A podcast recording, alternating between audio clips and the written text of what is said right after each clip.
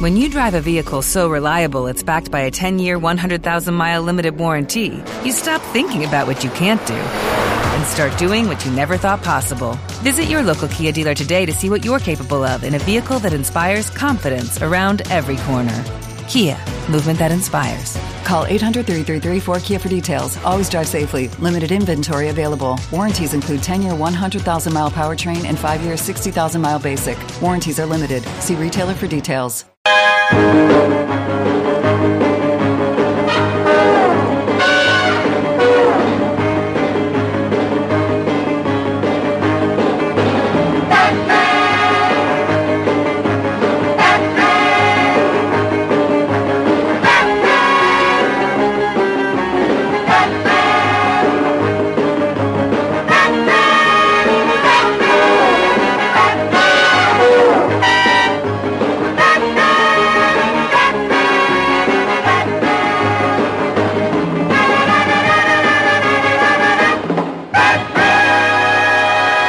Bienvenidos una semana más a Slamberland, la tierra de los sueños, donde cada semana hablamos de cómics, TVOs y sus adaptaciones a las series y al cine. Hoy estamos en cuadro, pero estamos, estamos, estamos con frío, estamos con esto, pero estamos los que tenemos que estar, sí señor. Don José Bravo, ¿cómo estamos? Estamos bien, estamos muy bien aquí. Y Allende los Mares, Julián Clemente, ¿cómo estamos? Pues aquí andamos, eh, un poco solitarios, ¿no? ¿Qué ha pasado hoy? Pues- esta semana. Sí, señora. A, a Joan Roviera lo tenemos en, en Valencia, desgraciadamente. Mandamos un abrazo muy fuerte. Y Francis se va a venir además a salvaguardar el honor de, de Pantera Negra. Y ya había dicho que se iba a pelear con Bravo aquí y todas estas cosas. Pero lo tenemos al pobre que al final, a última hora, no ha podido venir. Así que no sé si meteremos un audio suyo la semana que viene por alusiones o algo haremos con ello. Pero lo hablaremos. Cobarde. Como siempre, tendremos todas nuestras noticias al principio del programa. Hablaremos del por qué suena esto. Diré por qué puse la semana pasada esa preciosidad de canción de Nina Simone.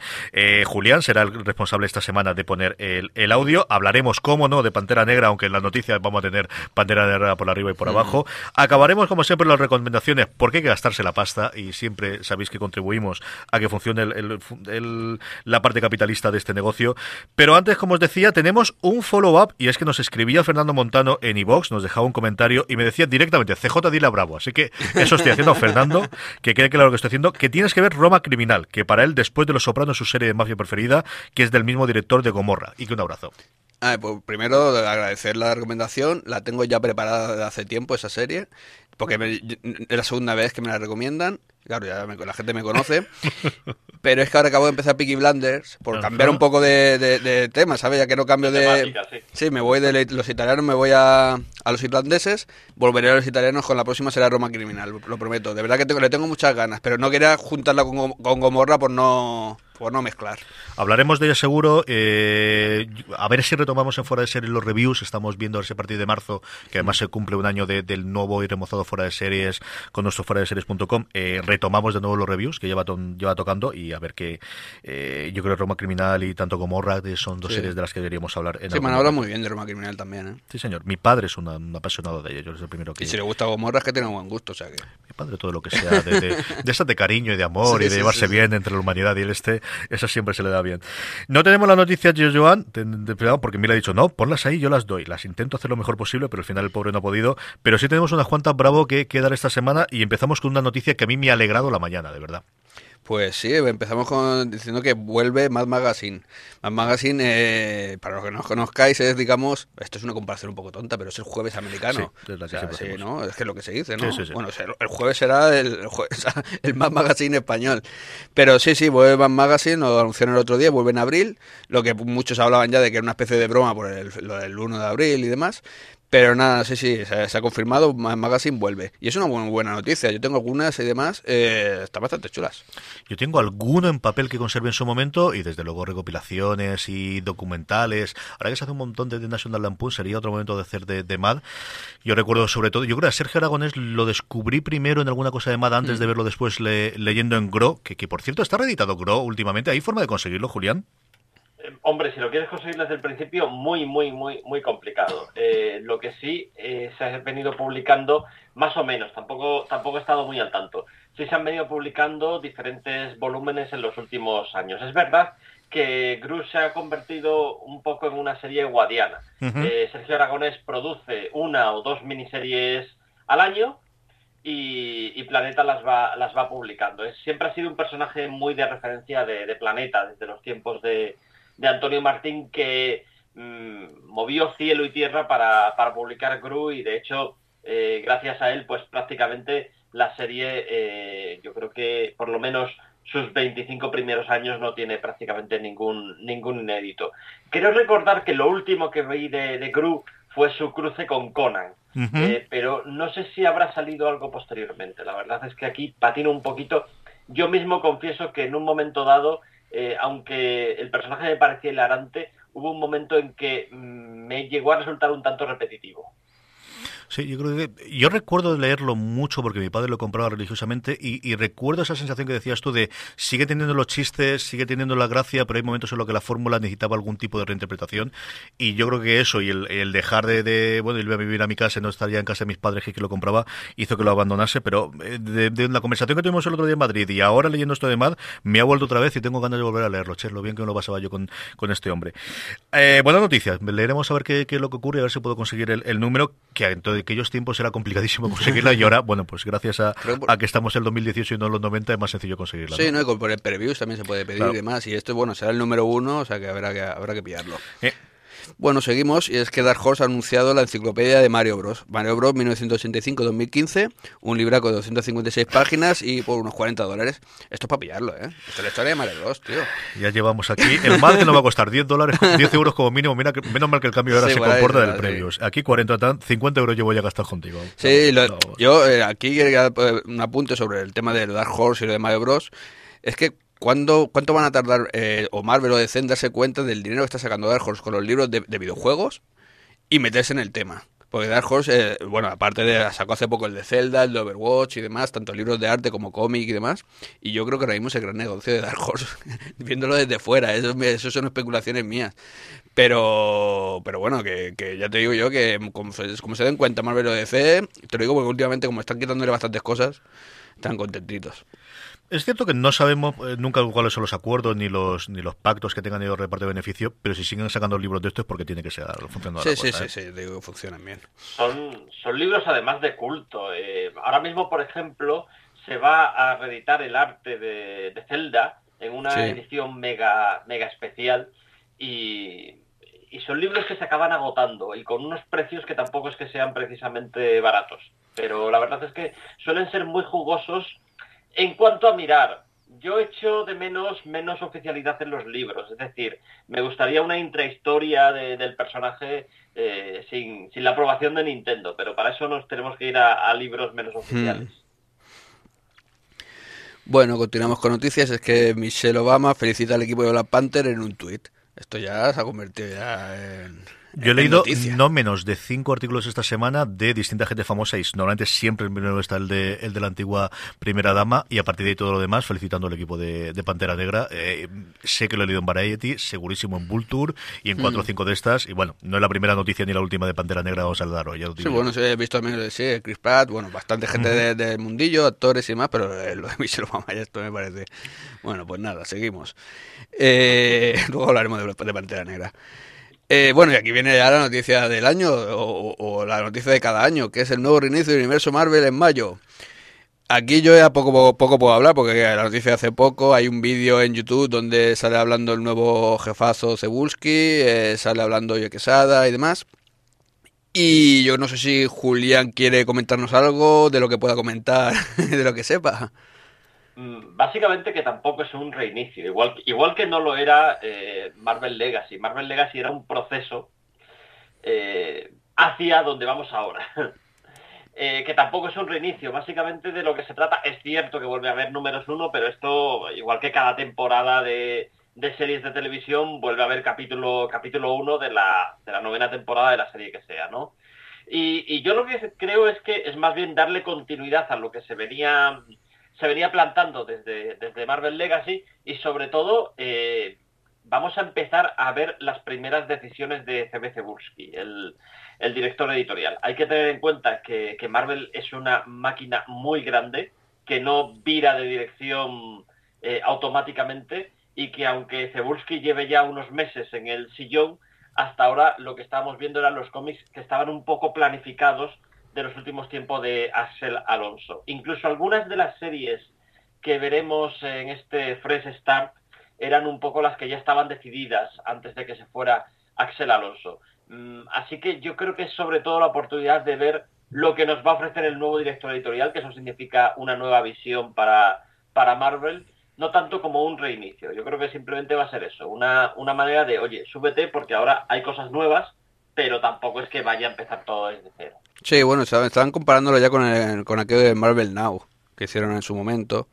Y bueno, pues yo las únicas noticias que he visto por ahora es lo de los Vengadores, que por un lado a mí como ponerlos en el centro del universo Marvel nunca me no sé no vengo de otra época vengo de la época de X-Men y Spider-Man pero bueno vamos a ponerlo en el centro pero sí que es una buena noticia que coja Jason Aaron no eso pienso yo o sea que vamos vamos a ver pues eso un nuevo es que ya no sé sí la verdad es que no es reinicio llámalo como quieras o sea un nuevo la nueva temporada sí, una nueva temporada han, presentado son los Afrons han hmm. presentado la nueva temporada de, de Marvel que además tardará en empezar es decir eh, va a empezar en mayo en Estados Unidos y piano piano, ¿no? que nadie espere que de repente todas las series eh, tienen nuevos equipos y nueva dirección, no, no, esto va a ir lento y, con tranquilidad. Hay una cosa que me está gustando de, de Cebulski, que es que no hace cambios radicales de la noche a la mañana. Yo creo que, que él ha llegado al sillón, ha dicho, bueno, vamos a tomárnoslo con calma, eh, que estamos en Marvel, que estamos en el líder de la industria y tampoco tenemos por qué volvernos locos.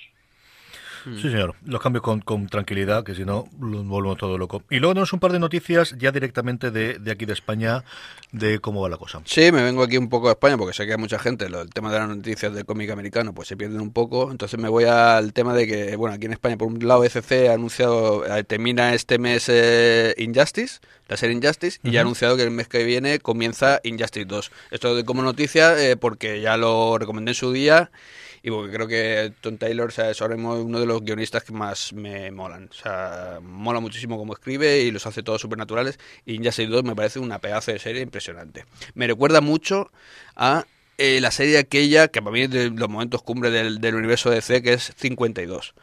Eh, porque se mezclan mucho entre ellos, es una historia muy... O sea, cogiendo, utiliza todo el universo DC y, lo, y utiliza un montón de secundarios que les da vida y la verdad es que está, está muy chula y muy divertida. Y por otro lado, la noticia de que eh, eh, Panini ha sacado aquí el Pantera Marvel Gold, que es un libraco de, tengo por aquí, 20 eh, o 30 páginas, será que es lo que unas 30 páginas. sí. vale unos 45 euros, 44,95 y viene todo el, los comienzos de Black Panther y demás. Esto lo, lo doy como noticia también porque dejaron ya de ver películas y leer algo, porque madre mía, macho.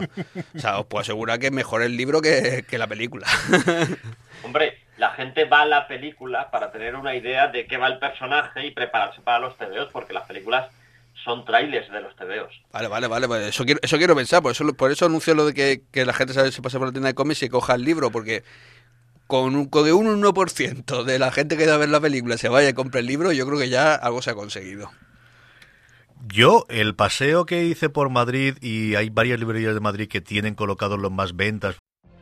What if you could have a career where the opportunities are as vast as our nation, where it's not about mission statements, but a shared mission?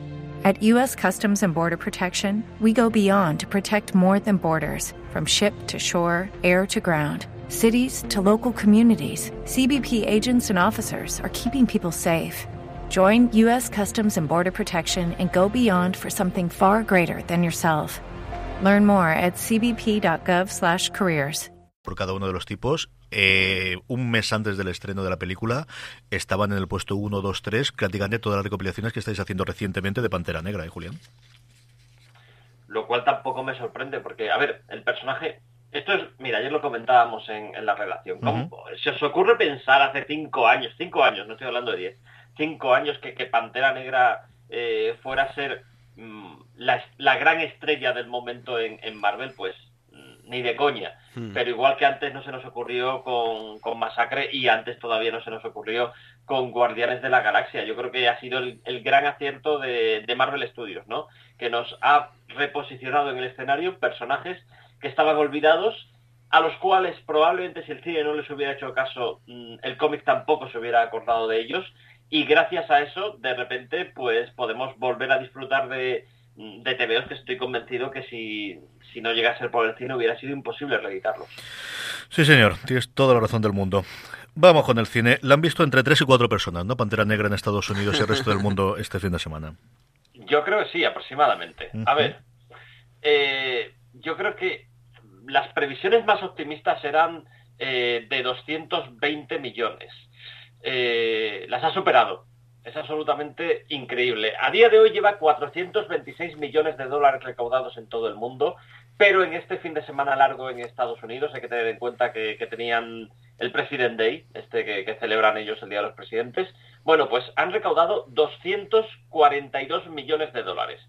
Esto quiere decir que solo está por debajo de los 207 que hizo en su primer fin de semana Los Vengadores. Todas las demás eh, películas de Marvel Studios están eh, por debajo de esto. Y, por ejemplo, nos encontramos pues que Pantera Negra ha recaudado más en su primer fin de semana que la era de Ultron o que Capitán América eh, Civil War. Y, ahora mismo las cifras a mí es que me quitan el sentido.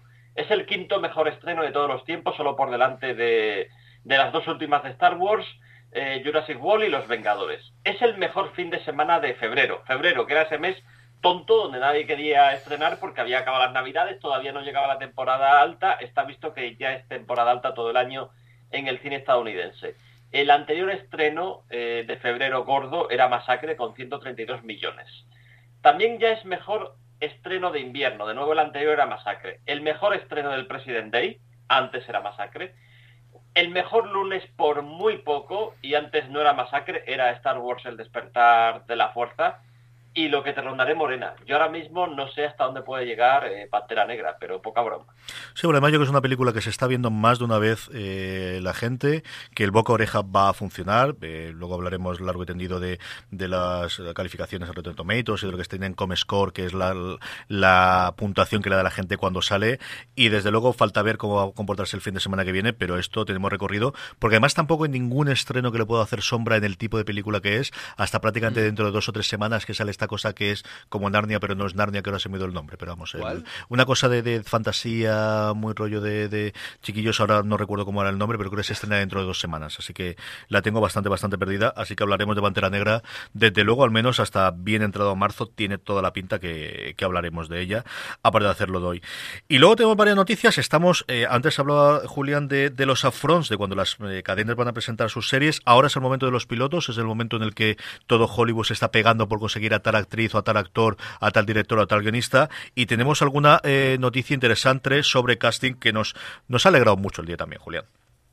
A ver, esto, esto es como lo de Mario de antes, ¿no? No es un TVO, pero nos gusta tanto los tíos de los TVOs que hay que contarlo. Eh, Sabéis que el gran héroe americano, la, la mítica serie de los años 70 de Ralph Hinckley, que se encontraba aquel traje que le daban los extraterrestres y era muy torpe usándolo, eh, tenéis en, la cabeza seguramente la, sinfonía maravillosa de la sintonía maravillosa de la serie, ¿verdad? Bueno, pues el gran americano tiene, tiene un reboot en, marcha y bueno, pues eh, primera sorpresa, no va a ser un chico sino una chica y va a ser Hannah Simone. Eh, a ver, Hannah Simón, eh, yo estoy loco por esta mujer. Es el único motivo que puede haber en el mundo para ver esa cosa tan tonta que se llama New Girl. Y, verla en el gran héroe americano, tiene una vid cómica esta chica que va a ser alucinante. Estoy deseando ver ese piloto. De verdad, que lo hagan bien, que lo hagan bien, que lo hagan bien. Yo niego la mayor de que sea la única razón para ver New Girl, especialmente sus primeras temporadas. Confieso que después cae bastante, creo que el resto estaba y va por momentos, pero sí estoy totalmente de acuerdo contigo que si la íbamos a ver de todas formas porque era el gran americano, yo creo que es un acierto de casting y una grandísima idea y es una tía que coincido contigo, una vis cómica que le puede quedar muy, muy, muy bien al personaje. Volvemos al cómic y yo estoy loco. La, otra cosa es, eh, hoy mismo lo he puesto en la newsletter de fuera de series para que salga. Eh, ya empezamos a ver teasers y trailers de Legión, que la tenemos dentro de nada el estreno de la segunda temporada. Sí, no sé si habéis visto el teaser, eh, es muy perturbador. Y básicamente es Aubrey Plaza sentado, sentada en un sillón, hablándote y contándote cosas, y hay una especie de, de recap de la primera temporada, y al final del todo, dos segunditos de imágenes que de la segunda que te dejan como qué narices van a hacer. Mm, es de verdad es la definición de un teaser. Yo, yo me quedo con muchas ganas de, de ver la segunda temporada, la verdad. Yo estoy loco por verla. Y, tendremos el enlace en las show que como siempre lo tendréis si vuestro reproductor es, capaz de hacerlo, y si no, en series.com. Lo hemos sacado hoy, como os digo, en la newsletter, y en el peor, peor de los casos, buscarlo como, como la verdad que es una cosa espectacular. Y si antes me ha alegrado la mañana, eh, Bravo, hablándome de Mad, no te cuento yo lo que me ha alegrado esta noticia que me vas a dar ahora mismo.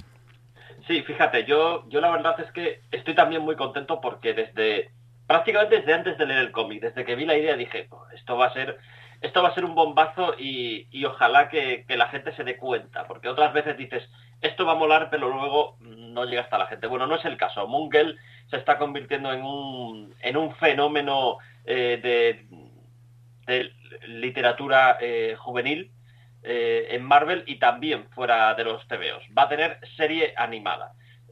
Sabemos muy poquito sobre la serie, sabemos que Loren Fishburne va a estar detrás, o su empresa productora, y, bueno, la verdad es que lo mismo que decíamos antes con, Legión, que, por favor no la caguen, que, puede, puede salir un gran producto de ahí. Sí, yo este fin de semana eh, pasado, el sábado, me llevé las crías, Loren hay que hacer varias cosas, y dije, venga, hoy vas a tener el Día del Papá. Me costó 100 euros la broma del Día del Papá, pero eh, hicimos la tournée por todas las tiendas, menos mal que son en Madrid, no hay tantas tiendas como en Madrid de la, de la zona friki, pero pasamos por absolutamente todas y fuimos comprando en cada uno de estos, y, y me faltaba algún cómic, porque ya tenía el de Mulger, y lo tenían en casa, y me falta comprarles alguna cosa más, pero tengo muchas ganas de que, de que se estrene esta, esta serie y que tengan alguna cosa más que ver, porque ahora es Super Hero Girl, Super Hero Girl para arriba y para abajo, y esto es todo lo que tienen, Julián. Hablamos el otro día también cuando vino Dani Simón de, de los estrenos para este tipo de público que, que, está haciendo Marvel, y creo que es una senda interesante, ¿no? Tanto el que saquen más cómics para este público, como aquellos que ya tienen para un público, quizá en este caso más juvenil que infantil, trasladarlos a la televisión, yo creo que es una línea a ver qué es lo que pueden hacer con ella, ¿no? Sí, es que los que tenemos queridos sabemos que que necesitamos mm, darles algo que leer. Eh, al principio es muy fácil, porque, bueno, eh, con los cuentos lo tienen más o menos resuelto. Pero en cuanto quieres saltar al, al TVO, eh, o empiezas a pasarles TVOs de, de, hace 20, 30, 40 años, o te cuesta mucho encontrar TVOs modernos que, que realmente les llenen y que realmente no te pongan cara de esto te gusta a ti, pero a mí no. Oye, os dejo con lo último. Es, un, nada, es un vídeo muy cortito, lo ha colgado Pablo Rivera en su cuenta de Twitter. Eh, lo podéis ver cómo hace paso a paso una portada de Hellboy, es una cosa absolutamente impresionante. Sí, señor, precioso, precioso, como te, comentaba Julián, tenéis el enlace. Vamos con el por qué suena esto. La semana pasada eh, puse el Strange Fruit de Nina Simone. Primero, porque cualquier cosa de Nina Simone a mí me encanta. Sinnerman es posiblemente una de las canciones preferidas de todos los tiempos. Me encanta su voz de carrada. Si no habéis visto el documental sobre Nina, que es What Happened Miss Simone, es sencillamente espectacular. Es de los mejores documentales musicales, desde luego, pero documental en general que yo he visto en mi vida.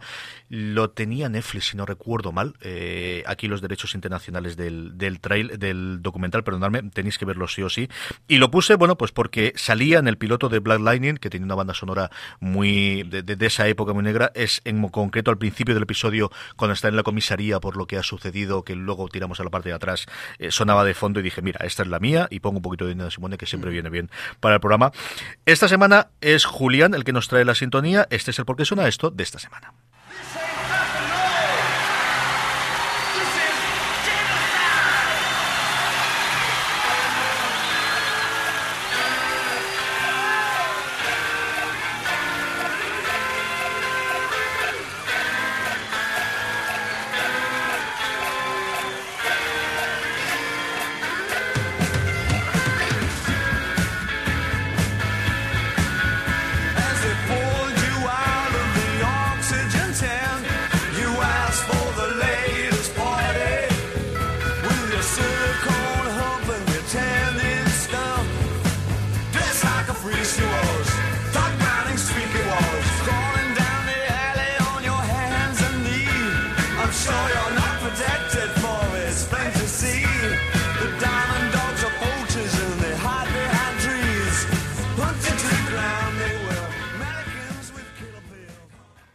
Aquí el CJ del futuro. Ahora viene la conversación sobre Black Panther, sobre Pantera Negra. Eh, no lo aviso en el programa, así que estáis advertidos con spoilers, muchos spoilers. Yo ya me los he comido de parte de Julián y de Bravo, así que si no habéis visto la película, cosa que dudo con el setazo que ha tenido, pero en fin, ya estáis advertidos de que hay bastantes spoilers en lo que vamos a comentar a continuación. Que lo disfrutéis. Ya estamos de vuelta y es el momento de hablar de Pantera Negra. Julián nos habló un poquito eh, cuando salió de ver el preestreno en, en Disney. ¿La has vuelto a ver de nuevo, Julián? ¿Te ha comentado más la gente?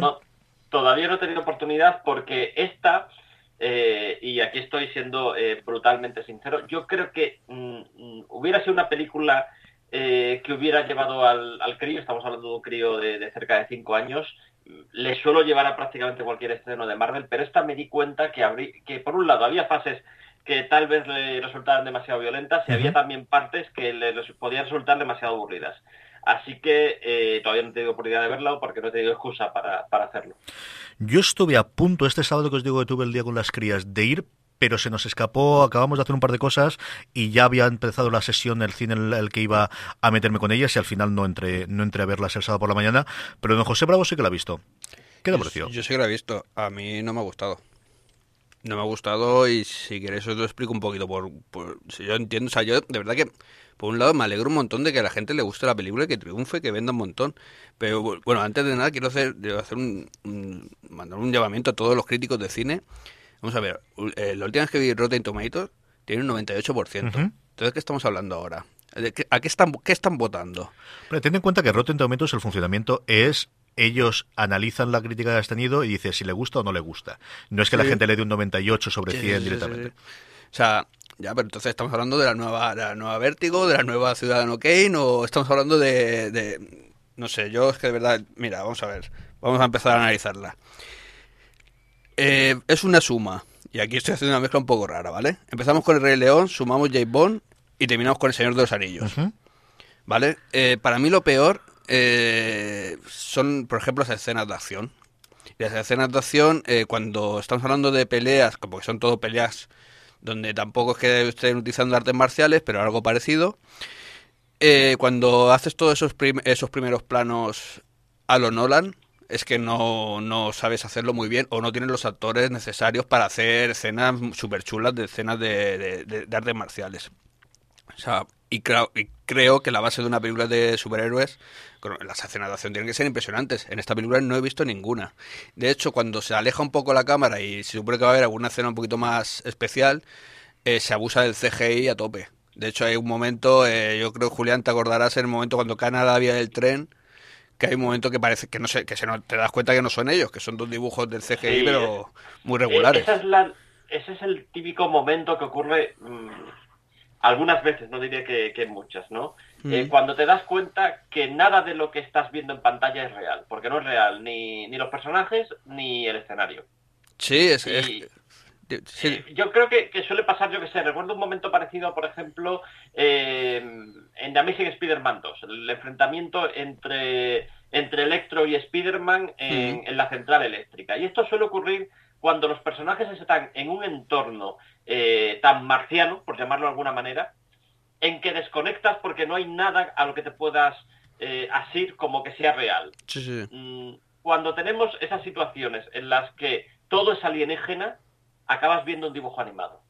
Sí, de hecho, un dibujo que creo que hay, sobre todo he puesto la escena del tren como ejemplo, porque de verdad es que está, está regularmente hecha. O sea, yo a mí me sorprendió mucho. He visto eh, o sea, dibujos, esa eh, animación en videojuegos mucho mejor hecha que, ese momento.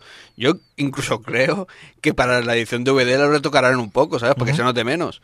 No sé, a mí me, llamó muchísimo la atención eso.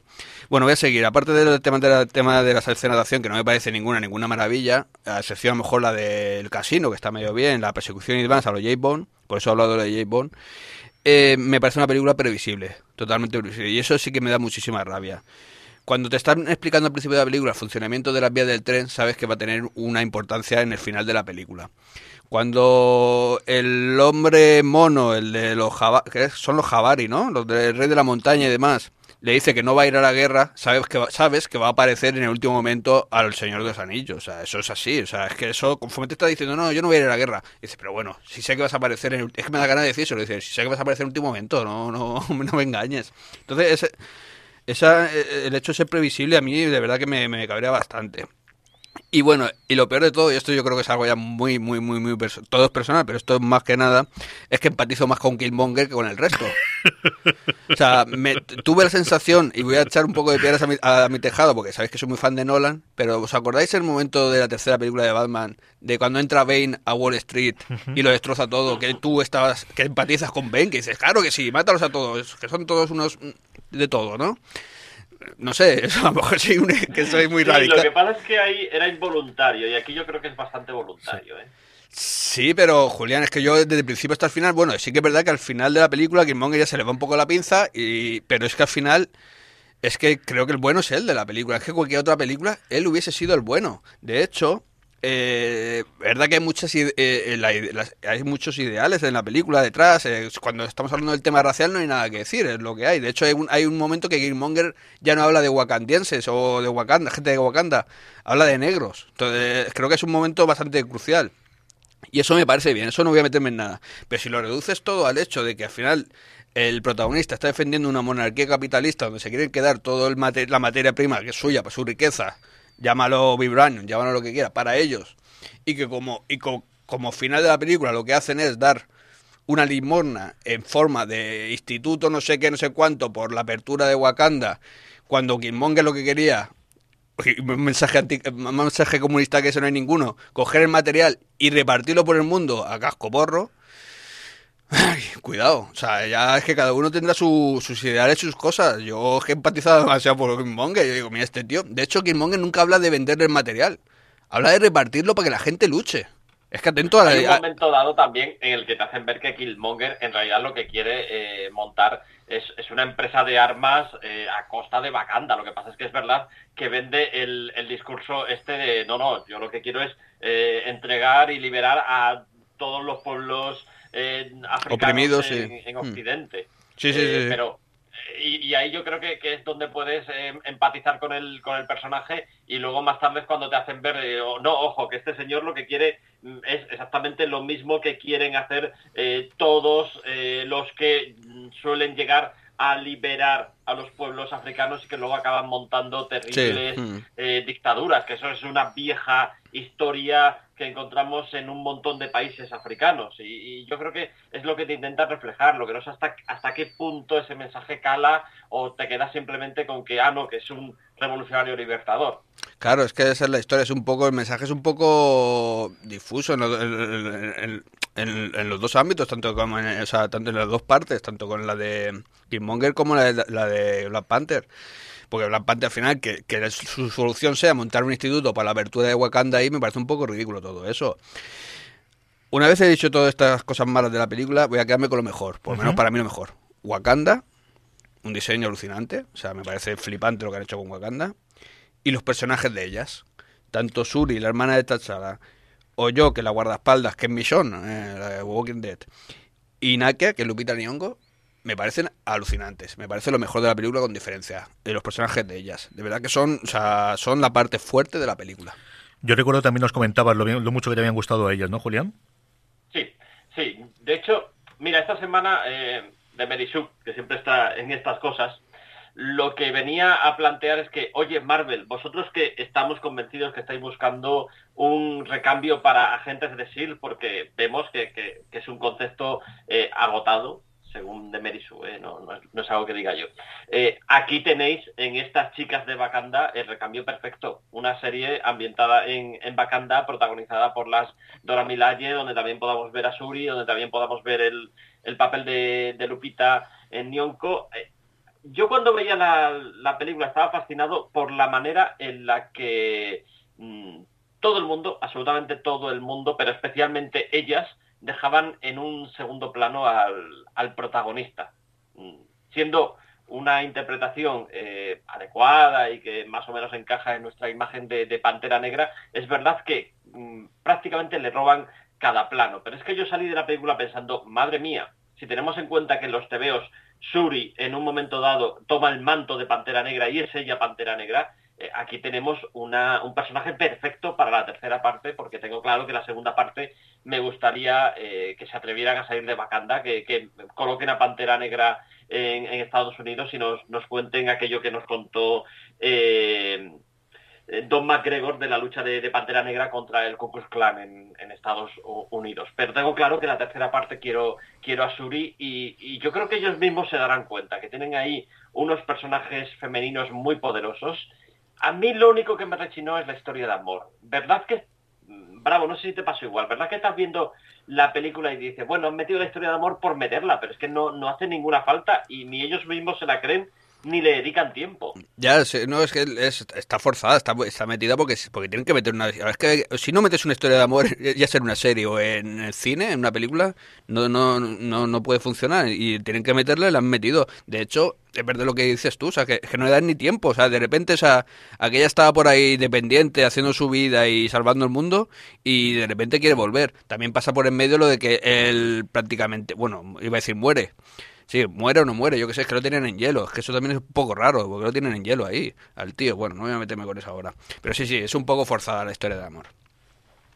Y luego, por otra parte, a vosotros, con todo este empoderamiento que hay eh, del sector femenino dentro de la película, ¿no os rechina que cuando aparentemente muere Pantera Negra, no sea directamente Suri quien asuma su papel en lugar de irse a buscar, mira, eh, a este otro tío que, que casi le derrotó. Claro, Julián, pues es que por eso he dicho antes lo de los ideales, entonces está todo muy es todo muy difuso. Y en eso de, por ejemplo, eso que dices tú ahora, o sea, tienes toda la razón del mundo. O sea, es que pasa pasa con todo, es que parece todo, vamos a ver, ahora mismo eh, todo este tema de las votaciones que está pasando, que tenga un 98% de Rotten o lo que tenga, me da igual, o que digan que es tan buena película, es una respuesta a toda esa ultraderecha que hay en Estados Unidos, que estaba dando por culo, y que estaba diciendo que iba a a, joder la película y todo. Yo que sé, es que ahora mismo hay dos extremos que de verdad que no entiendo. O sea, no entiendo el, de los nazis porque son, son nazis, son hijos de puta. Y perdón la expresión. Pero, pero es que es así, o sea. Pero es que tampoco entiendo irse al otro extremo y el eh, cuando no lo has hecho de verdad, ¿sabes? O sea, por eso te digo que el, me, empatizaba mucho con Monger por su ideal de luchador, por lo menos que luego a lo mejor era todo falso, pero por lo menos que la primera impresión es que quería luchar contra el sistema, contra lo que estaba establecido. Encima es un tío que venía del gueto y demás, y, encima era Wallace, de, de, de ¿Qué más querés? Un Wallace, si no empatizaste con Wallace en su momento, con el pobre Wallace cuando lo mataron ahí en la habitación de Satochunga. Bueno, me cambié de tema. No, no, y aparte el personaje mola un montón. Y, y por ejemplo, esto que estás comentando tú ahora es que pasa lo mismo. O sea, con unos personajes tan, tan, tan chulos, de verdad, que los personajes de ellas tres es que es, que es alucinante. Y, sí que es verdad que rechina un poco el momento ese cuando pasa lo que pasa, cuando muere o casi muere Black Panther. Y sí, que la solución sea buscar al otro tío fuerte del grupo, ¿sabes? Tampoco es algo muy, muy coherente. Eso está un poco cogido por los pelos. Igual que está cogido por los pelos el hecho de que tengan a, Black Panther lo tengan en hielo. O que Black Panther justo lo haya encontrado el hombre de este, el, hombre mono. Se llama hombre mono, ¿no? Era aquí hombre mono, creo que era, los Jabari. Julián. Sí, ahora mismo no recuerdo exactamente cuál era el nombre del, personaje. Sí, creo que es un eh, también es verdad que es un personaje que lo ves en los TVOs y te caes de espaldas, es decir, básicamente es un tío vestido de simio, de, cuerpo, de cuerpo entero, y aquí digamos que queda, que queda un poquito más digno. Sí, por cierto, mira, ahora que me he recordado el hombre mono, o sea, cuando estaba hablando de antes de que la referencia a Rey León está clarísima, ¿vale? O sea, yo creo que se ven todo durante toda la película. La referencia a James Bond, sobre todo en la persecución y en el tema de, la escena del casino porque también eh, bueno y también por la escena lo de todos los aparaticos de Sur y demás esos momentos de lo hemos visto en mil películas de James Bond pero en momentos en los anillos que hablaba antes que es al final de la película ya cuando está la guerra esa que se queda un poco regular en general por favor, ¿nos habéis dado cuenta que cuando aparece el último ejército, el del rey, el del rey mono este, el hombre mono, eh, aparece detrás de una piedra? Es decir, están todos ahí, ahí es un descampado. Es que, es que eso es el efecto, yo lo llamo ya el efecto Walking Dead. ¿Sabes? Que van por ahí andando y hay un descampado, no se ve nada y de repente el zombie está detrás de... de o sea, está, detrás tuyo, que dices, ¿cómo no lo has visto venir? Pues es lo mismo, pero aparece detrás de una piedra, están ahí peleando, ta, ta, ta, y aparece el hombre mono, pero que aparece, nada, a un metro, ¿eh? Que dices, coño, pues si, es un descampado, tienes que haber visto hace un kilómetro, macho. Pues no, pues, eso está, eso está muy, muy, muy buscado. No sé, mira, en resumen, yo a mí la película me parecido muy regulera.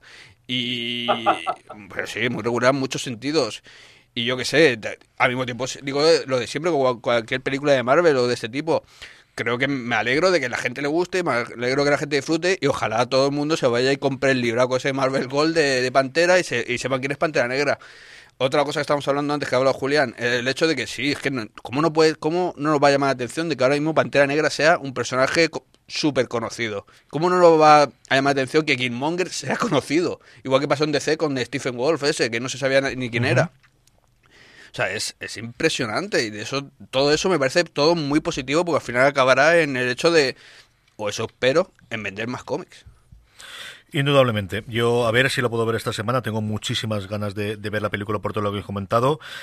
Yo quiero a Michael B. Jordan por encima de todas las cosas, que es el, que interpreta a Killmonger y estoy loco por verlo, porque a mí me, vuelve loco este hombre desde el principio de los tiempos, desde The Wire, como decías tú, y todas las cosas que posteriormente ha hecho, y Friday Night Lights, las dos últimas temporadas no tienen sentido sin estar él, y, Creed, y todas las cosas que ha hecho posteriormente, incluso, incluso, incluso, incluso hasta los Cuatro Fantásticos.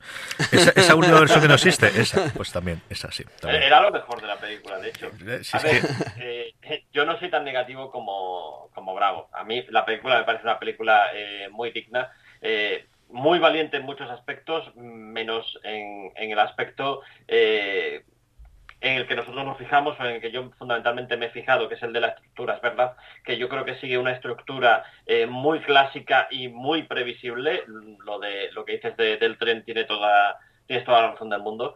Eh, precisamente porque es revolucionaria en muchas otras cosas. En ese sentido, yo creo que Pantera Negra viene a ser la Wonder Woman de 2018. Wonder Woman ocurría exactamente lo mismo. Era una película que era rompedora en cuanto a que la protagonista era una super heroína que en absoluto dependía de, los hombres, pero en todo lo demás eh, venía siendo una, una película de superhéroes clásica en el más amplio sentido de, de la palabra.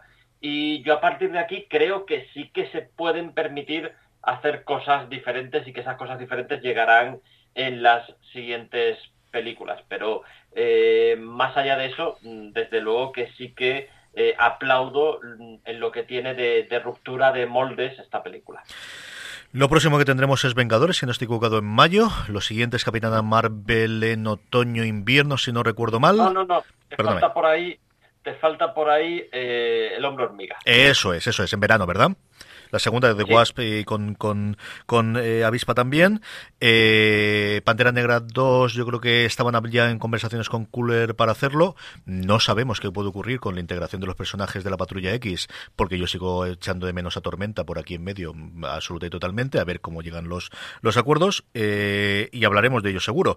La semana que viene, porque como habéis oído, porque además nos faltaba Joan y, queremos hablar con estando todos y para darnos tiempo y también por la bueno pues la premura de tiempo, por mejor dicho, porque, bueno, siguiendo el fin de semana del, del estreno de Pantera Negra, queríamos hablar esta semana de ella, es cuando retomáramos lo que os comentamos la semana pasada, la película de Wonder Woman y el profesor Marston, la creación de eh, Mujer Maravilla, como comentaba Julián, eh, de la película del éxito que tuvo en el 2017. Y esta es una película que pasó ciertamente desapercibida de final del año pasado en Estados Unidos sobre la creación y, y la figura de su creador, que a diferencia de, bueno, pues de todo lo que podemos decir de los creadores de, de eh, los creadores hay que decir ya desde luego de Batman, los creadores de Superman, de todo el elenco clásico de DC y por qué no de Marvel. Bueno, pues Marston es un tío muy poco conocido y la película trata de averiguar por qué es tan poco conocido y qué ocurrió y tiene telita, ¿eh? Ya lo comentaremos con tranquilidad la semana que viene, pero pero tiene la cosa telita, ¿verdad, ¿verdad Bravo? Sí, sí, es una historia muy muy interesante. La verdad es que conocer. Eh, bueno, ya, ya no, voy a dar detalles, ya, ya hablaremos la semana que viene de ella.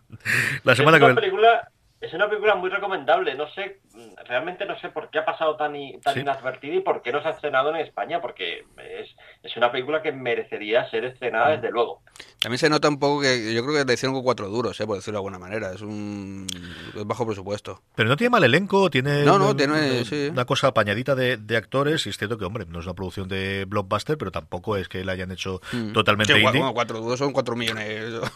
Aquí, los A ver, y eso se nota en alguna escena muy concreta y vergonzosa de la que hablaremos en su momento. Sí, sí, bueno, eso también ganas de hablar, sí, En general, es una buena película eh, de época, entre comillas. Es una buena historia. Está dando la mitad del siglo XX, ¿sabes? Sí. sí. la tenéis para compra digital porque ha salido directamente en digital y en, DVD aquí en España. Hay una edición en Blu-ray, hay una edición de DVD americana muy barata en Amazon que pondremos enlace en las show notes. Aquí ha salido también la de DVD, ahora ya ha salido la de DVD y en Blu-ray. Y como os decimos, la semana que viene, que si no pasa nada estará Joan con nosotros y habremos visto ya los cuatro la película, lo comentaremos eh, largo y tendido y con spoilers igual que hemos hecho hoy con Pantera Negra. Es el momento ya de las recomendaciones. Don José Bravo no tiene suficiente con Riverdale, así que dale caña. No, esto, eso, esto ha sido para limpiar un poco mi nombre después de todo lo que dije de Riverdale, que por cierto ya, ya lo he terminado, ¿vale? Me faltaba un episodio. ¿Has terminado ya, Julián? ¿Eh? ¿Riverdale? No. Que va, que va, que va. Ahora, ahora mismo estoy todo loco con Mindhunter. Ah, Mindhunter eh, está chulísimo. ¿eh? Riverdale eh, pero antes tengo, tenía que ver Mindhunter. Sí, Mindhunter es una pasada. Eh, Riverdale, ya cuando ves el final me hablamos porque bastante. Joder, qué, mal. Bueno, eh, iba, a hablar, iba a hablar de. Voy a recomendar a Archie. ¿eh? es que. Ostras, bueno, ya, ya hablaremos de eso. Eh, eh, voy a recomendar Archie, que es la, el remake, o como quieras llamarlo, que hicieron Fiona Staples y Mark Waid. Y me he estado leyendo los cómics y de verdad es que están muy muy chulos, ¿eh? Son muy, son muy modernos, muy chuletes, muy divertidos y me mola, me mola mucho el hecho de tener a Archie hablándote directamente, rompiendo la cuarta pared y demás. Está muy muy interesante. La verdad es que es un remake que recomiendo y que, claro, a la gente no voy a recomendarle los Archie antiguos porque pueden flipar y dices, ¿esto qué coño es? Pero tú coges a Archie este y un cómic que, de hecho...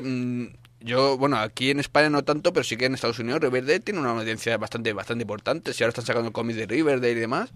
Y los chavalillos que lo ven, conozco mucha gente joven, ¿sabes? Eh, que está enganchada a la serie y que le gusta mucho la serie, entonces está bien que se cojan el cómic y conozcan un poquito más el mundo Archie.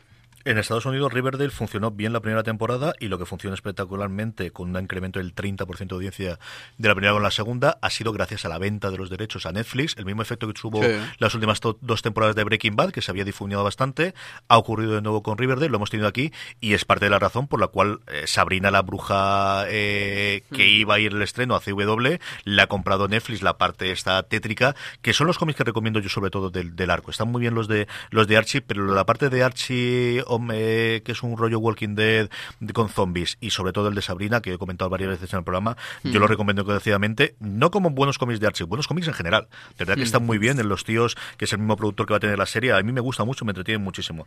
Julián, ¿qué recomendamos esta semana? Pues mira, el otro día tuve por aquí a, José Viruete, eh, uno de los culpables de, de Campamento Cristo, que es un podcast recomendadísimo y, me, dejó un libro apasionante que, me lo he devorado y no puedo dejar de recomendar.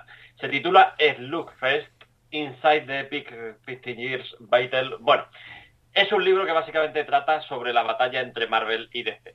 Eh, entre la lucha de más de 50 años entre las dos editoriales. Lo ha escrito Red Tucker, un periodista freelance que ha escrito para New York Post, Squire, Fortune, USTD, un montón de publicaciones y la verdad es que me ha resultado apasionante. El tío ha entrevistado como a 90 personas, a veces para contar cositas muy pequeñas, pero la verdad es que tiene muchísima chicha.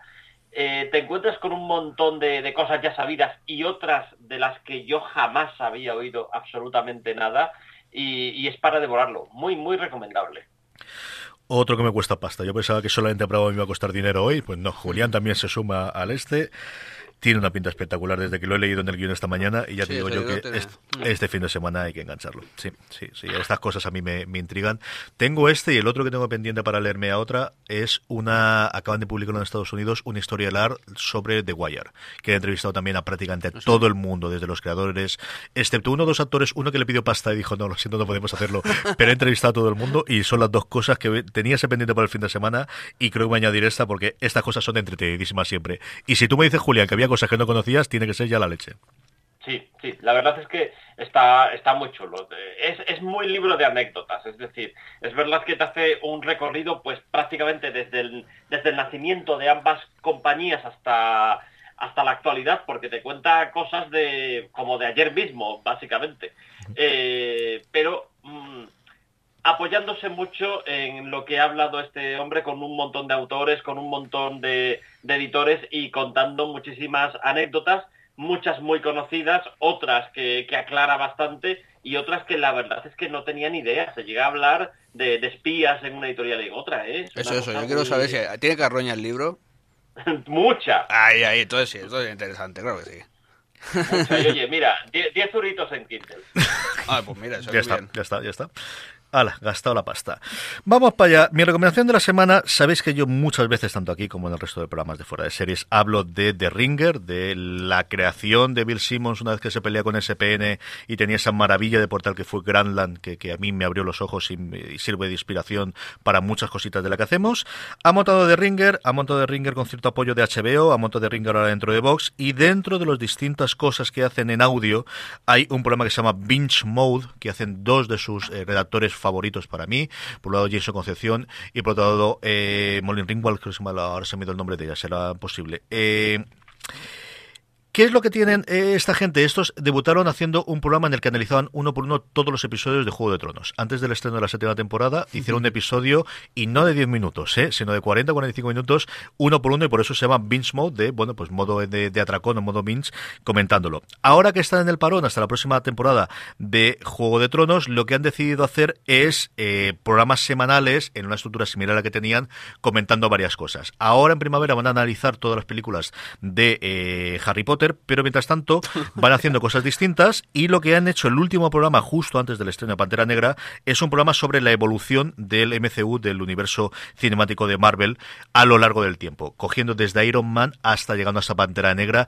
Es una prodigio de podcast de estos que me encantaría hacer a mí o de que me encantaría producir a mí, que me encanta escucharlos. Es de verdad Mallory Rubin, perdón, se me ha ido antes totalmente el nombre de, de ella. Son dos personas que además tienen muchísima química entre ellas, se nota que se llevan muy bien son tremendamente inteligentes, tienen una capacidad memorística. Yo cuando se acuerdan de todos los nombres es una cosa que, que adoro y que direcciona. Y hace un programa muy bien preparado, pero con su punto de frescura. Si no os habéis acercado nunca al programa, suscribiros a él, escuchar especialmente este y sobre todo todos los anteriores hacen cosas muy, muy interesantes. Y acercaros a The Ringer, que no solamente tienen cosas de deporte, sino también mucha cosa cultural que yo creo que la audiencia de Slamberland y de fuera de series le puede, les puede gustar. Y este especialmente, de verdad que es un programa de 45 minutos, repasando desde Iron Man hasta Pantera Negra cómo ha ido evolucionando acabando, y luego habla un poquito de la figura de Kevin Feige, que al final es el que siempre se nos olvida y que es realmente yo creo uno de los grandes responsables de que estemos viviendo el 2018 que estamos viviendo en materia de, de adaptaciones de, de, cómics a la gran y a la pequeña pantalla también, eh, que está muy muy interesante. Y con esto terminamos el programa. Gracias a don José Bravo por haberme acompañado aquí en el estudio de la Universidad Miguel Hernández. Un placer, como siempre. Gracias a don Julián Clemente por estar una semana más al otro lado del teléfono. Encantado, un saludo para todos. Un abrazo a Joan Rovira, un abrazo a Francis Arrabal, que al final no han podido venir. La semana cobardes, que viene. Cobardes. y le han dejado aquí a defender el fuente de bandera negra solamente a Julián. La semana que viene, como os decíamos, hablaremos con spoilers de Wonder Woman y el profesor Marston, que pondremos los enlaces para que podáis escucharla y oírla. Eh, con esto hemos terminado. Gracias por estar ahí y hasta la semana que viene en Slumberland.